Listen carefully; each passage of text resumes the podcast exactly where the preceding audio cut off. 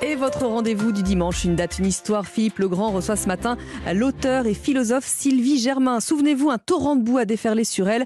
Euh, de l'auteur de Jour de colère, un extrait avait été soumis aux candidats du bac de français. Évidemment, c'est une autre date, un autre épisode dont elle a choisi de nous parler ce matin avec la libération de Nelson Mandela. Bonjour à tous. Retour en 1990, direction l'Afrique du Sud. Bonjour Sylvie Germain. Bonjour Philippe. Philosophe, romancière, auteur à succès, chacun de vos ouvrages se classe dans le peloton de tête des best-sellers. Vous publiez au moins un livre par an. La plupart d'entre eux sont récompensés d'un prix littéraire, du prix Femina au prix Jean Giono. La littérature est votre terrain de jeu, même si vous débutez au Conseil d'État. Votre passion de toujours a le dernier mot. La preuve, votre voix s'exprime dans les livres. Il paraît même que vous avez toujours besoin d'un stylo à portée de main pour écrire, raturer, affiner, ciseler la phrase jusqu'à l'expression la plus juste. Vous écrivez sur la vie en racontant la nôtre. Chacun s'y retrouve.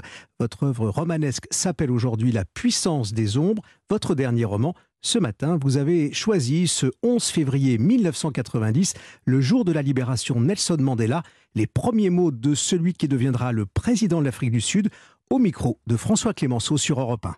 Comrades and friends, before I deliver my speech, there are a few remarks I want to make. During the last 27 years, I have looked keenly to this day, the day when I would come back to an area c'est grâce à votre combat, à votre lutte incessante et à votre discipline que je suis enfin de retour parmi vous. Voilà les premiers mots qu'a prononcé Mandela devant son peuple de Soweto. Ce 11 février 1990, cette voix, ce personnage, ce prisonnier qui est libéré et dont on vient d'entendre la voix, il y a de l'émotion derrière ce... Au fond, cette voix à la fois passionnée et tremblante. Sylvie Germain. Il y a toujours euh, beaucoup d'émotions, de, force quand on entend la voix de gens qui ont, voix de gens disparus. Et ça, d'ailleurs, c'est ce que j'aime à la radio, c'est que on se concentre sur la voix. Et quand on entend la voix de quelqu'un qui n'est plus de ce monde, c'est encore plus, voilà, c'est troublant. Il était à Robben Island, vous vous souvenez, ça fait partie au fond des, de ce qui a marqué l'histoire. Et il est resté là pendant plus de 27 ans. Euh, on a dit qu'il était le, prisonnier euh, le, plus euh, ancien de, l'histoire de ces, prisons politiques. Qu'est-ce qui vous reste de l'homme, ce Nelson Mandela? Il y a eu l'avant et l'après, après la prison. quel est le Nelson Mandela que vous avez en tête? Bah, grâce à cet homme, il y a eu tout, ce bouleversement. Ensuite, le prix Nobel, et puis il est le premier président noir enfin de son pays. Mais c'est surtout la, il a une stature un peu comme Gandhi. Voilà des hommes qui, au lieu d'appeler bah, à la revanche, à la violence, sont capables d'une maîtrise euh, totale justement de tous ces, ces pulsions. Il n'est pas venu touiller les pulsions de haine comme on en voit tant dans le passé et là au présent, ben, on ne peut que penser à Poutine et à quelques autres. Et ce qui manque, ben, c'est des gens de cette stature, voilà, de cette intelligence surtout. L'intelligence de la paix, comment faire la paix? Ça veut dire certains compromis, ça veut dire une forme de... Je ne sais pas si c'est le mot pardon qui convient, parce qu'on ne peut pas pardonner non plus n'importe quoi. Mais bon, il y a lui, et puis il y a l'admirable Desmond Tutu aussi, euh, avec la fameuse commission euh, qui a été présidée euh, par Desmond Tutu, de réconciliation et vérité. Ou derrière ça, hein, des héros de la liberté, euh, vous citez Oui, véritable, mais la liberté, bien sûr, avant tout politique, mais aussi, ils appelaient, ils avaient cette intelligence d'appeler à une forme de liberté intérieure, c'est-à-dire de liberté, de, ils en appelaient à l'intelligence des gens et pas simplement aux passions. Et c'est ça leur force. Mais c'est pour ça qu'on en fait des idoles, on les admire, on les met sur des t-shirts et sur des mugs, mais on ne suit pas leur exemple. Alors, il avait 71 ans, ce moment-là, hein, ce 11... 74 même, je crois. Ce 11 février 1990, euh, plus de 70 ans, hein, on va le dire comme ça, et, et la vie ne fait que commencer, sa vie ne fait que commencer, puisque au fond, après avoir été dans la lutte, pu avoir vécu dans cette euh, prison euh, comme un, prisonnier, lui qui était très grand. Hein. On a, on a vu des images ensuite. Euh, il pouvait à peine se tenir droit dans sa cellule. On a vu ces images. Il les a d'ailleurs racontées lui-même. Après ce moment-là, une autre vie commence. Hein. Après 70 ans, la vie continue. Ce Nelson Mandela part justement en campagne. Là, vous avez aussi quelques images d'un homme fort. Vous savez, quand il sort, il est accueilli par la foule. Il sort de la prison et il est accueilli par la foule il est en costume et en cravate. Déjà la, la tenue du futur président. Et, ce qui a aussi sauvé cet homme, c'est sa propre force intérieure.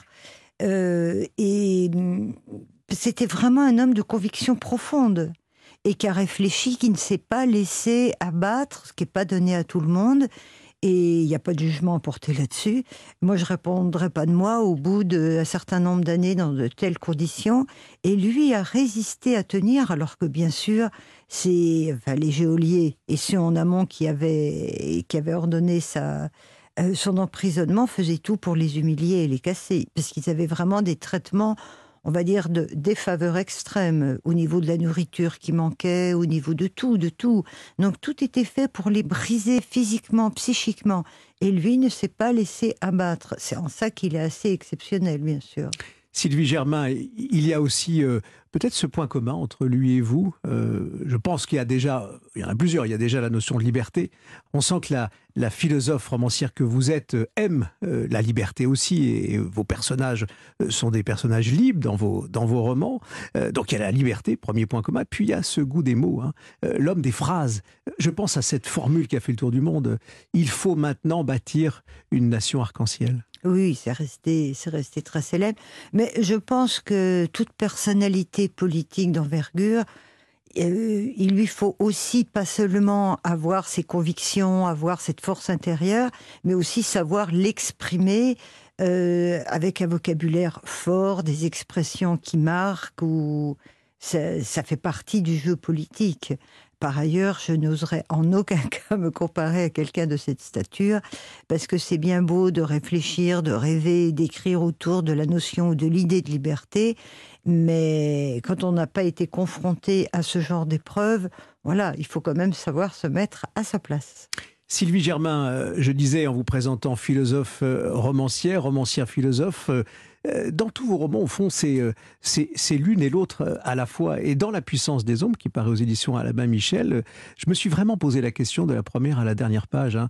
Il y a à la fois l'envolée, c'est le monde romanesque de ce couple que vous racontez. Hein. Le livre commence par une fête. Je vais vous laisser planter le décor, évidemment, mais j'attends aussi votre réponse sur, au fond, plus romancière que philosophe ou les deux à la fois? Non, plus romancière. Euh, j'ai pas choisi, enfin, j'ai pas mis en scène quelqu'un vraiment de, de dément, de pervers, de. Oui, il ressemble à Monsieur, Madame tout le monde. C'est monsieur, un Monsieur tout le monde et qui va être complètement, très soudainement, euh, pris par les démons qui portent en lui. C'est, mais on en porte tous. Euh, enfin, on va appeler ça des mondes, d'autres diront l'inconscient, d'autres diront des pulsions.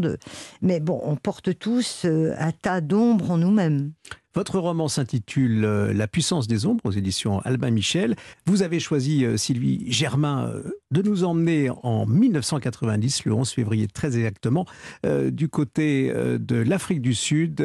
C'est la date de la libération de Nelson Mandela. On va se quitter avec ce j'allais dire, cette grande artiste qui est dans votre playlist et qui s'appelle Myriam Makeba. C'est son univers qu'on retrouve en musique. Merci. Merci beaucoup.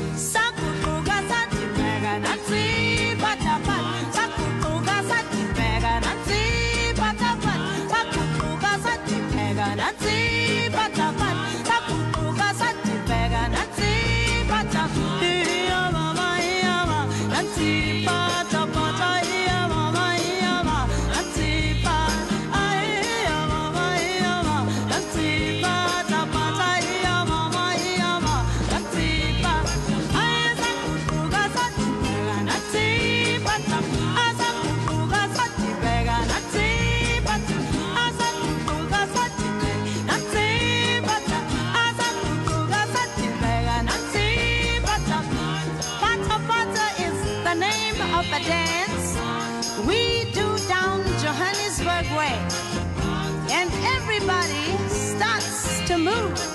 As soon as Pata Pata starts to play.